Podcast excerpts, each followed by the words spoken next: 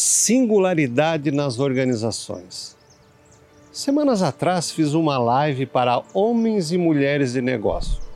No outro dia, recebi um WhatsApp de um ouvinte me questionando e discordando do conceito de singularidade nas empresas. Nessa live falava eu sobre Schopenhauer, principalmente na parte de seus escritos, quando ele nos diz que o mundo é a nossa representação.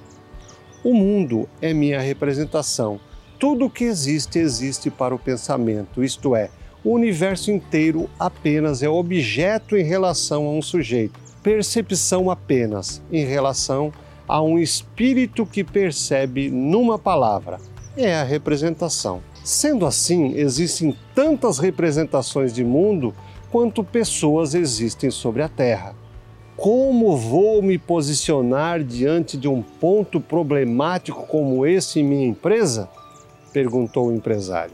Veja só, disse-me ele, eu tenho uma visão de mundo que não é a mesma visão do meu diretor, que por sua vez tem uma visão diferente dos seus subordinados, que por sua vez tem visões diferentes entre si, sendo às vezes impossível estabelecer uma única representação de mundo até mesmo num pequeno departamento em nossas empresas. Em filosofia clínica se aprende a respeitar a representação do outro, o que não significa aceitá-la, vivenciá-la, mas compreender que o outro pode não ver o mundo da mesma maneira que eu vejo ou outra pessoa qualquer vê.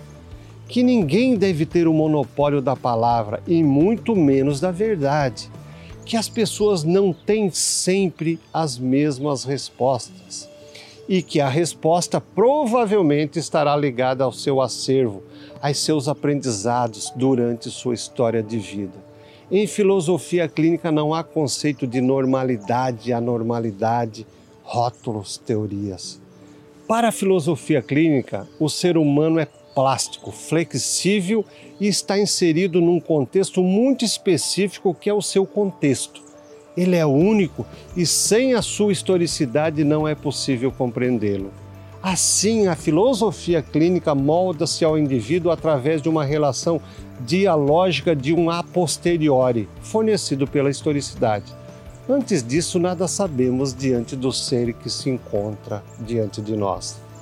Se mais pessoas soubessem disso, muitos conselhos, agendamentos, dicas que fazem tanto estrago na malha intelectiva poderiam ser evitados. Lembrando que isso é sim para a filosofia clínica.